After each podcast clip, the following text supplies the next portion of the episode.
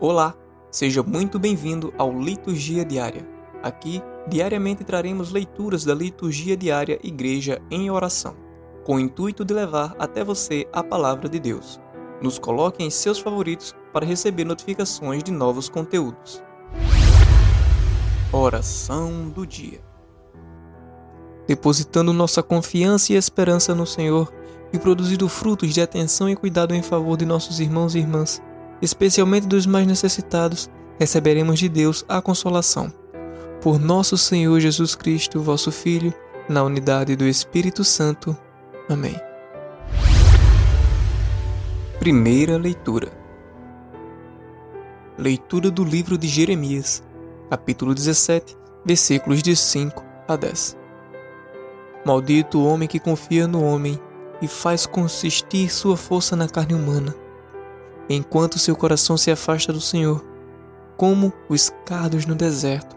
Ele não vê chegar a floração, prefere vegetar na secura do ermo, em região salobra e desabitada.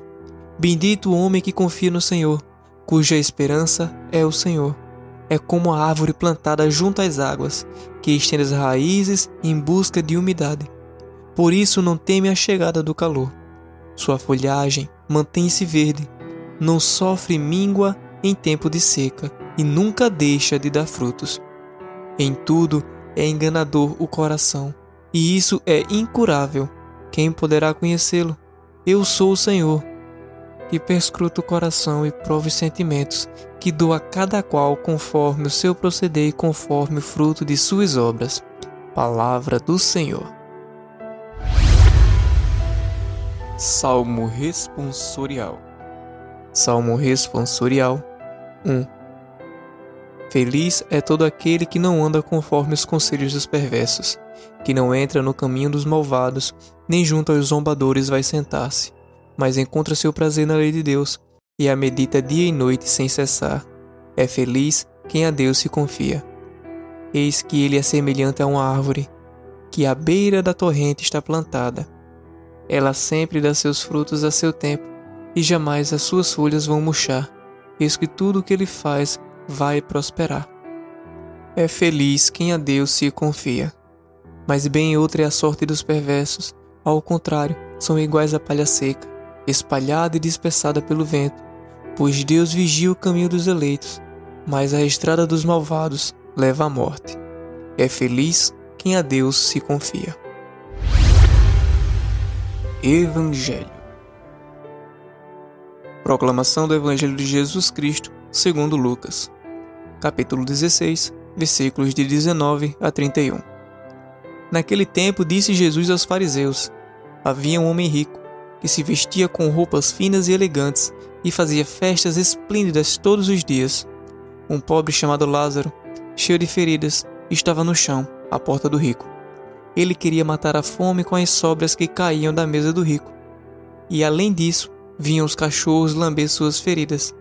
Quando o pobre morreu, os anjos levaram-no para junto de Abraão. Morreu também o rico e foi enterrado.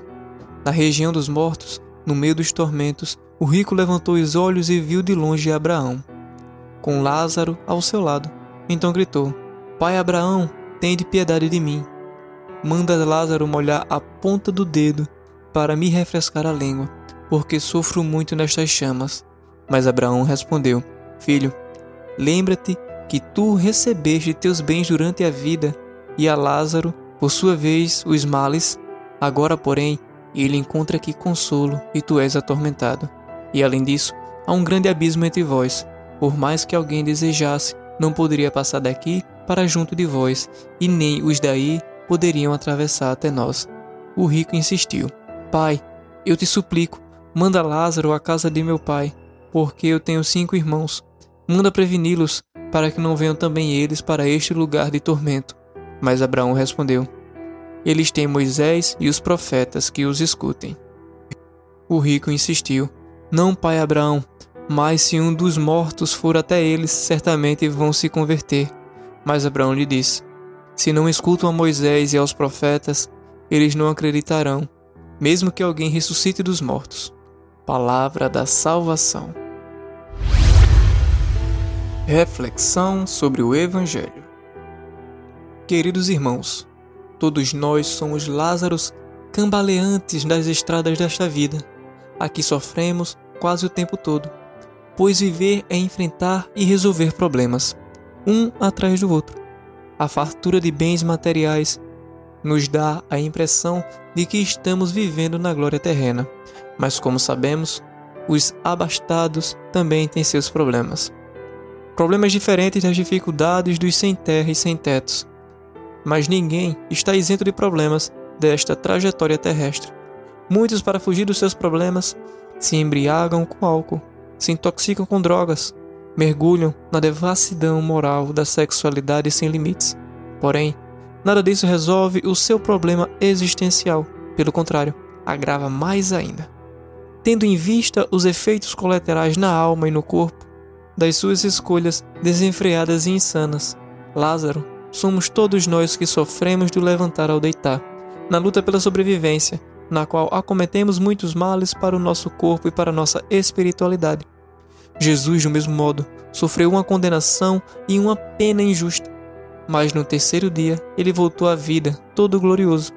O certo seria que todos nós também fôssemos recompensados um dia com a glória eterna em recompensa pelo sofrimento desta vida ilusória, realidade repleta de falsidades, mentiras e com muitas injustiças.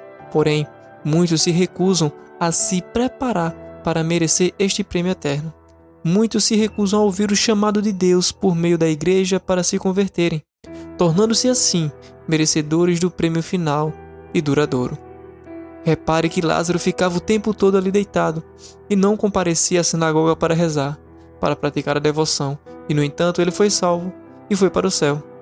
É que Deus, em sua misericórdia infinita, é complacente com todos aqueles e aquelas que não podem se locomover com a devida facilidade para chegar até o templo para fazer suas orações e participar da Santa Missa. Aliás, o estado em que vivem os nossos Lázaros das nossas calçadas é constrangedor para nós, como seres humanos, que ali, vendo a necessidade de nossos irmãos, negamos muitas vezes uma ajuda que tantos precisam. E quanto a nós, sabemos e podemos nos dirigir à igreja para louvar e agradecer ao Pai. Do mesmo modo, pedir perdão, confessar e mesmo comungar o corpo e o sangue de Cristo, de preferência diariamente. E se podemos fazer tudo isso e não o fizemos, estaremos pecando por omissão, pois estamos omitindo a nossa prática da fé, procedimentos os quais não temos desculpas para não praticar. Nossa vida tem de estar plasmada na esperança e nas promessas de Cristo. Ele nos prometeu que quem come do seu corpo viverá eternamente. E só há um jeito de fazermos isso, indo à igreja mais próxima. É uma grande ilusão pretender ser plenamente feliz nesta vida, pois aqui é uma fase da nossa existência na qual choramos, sofremos e nos purificamos para um dia entrar na eternidade. E Jesus nos avisou, Jesus nos prometeu. O quão maravilhoso é tudo o que o Pai preparou para aqueles e aquelas que o amam e que amam o próximo. Porém, esse amor tem de ser na prática diária e não apenas por palavras. E este foi mais um Liturgia Diária. Não esqueça de nos favoritar. Espero você na próxima.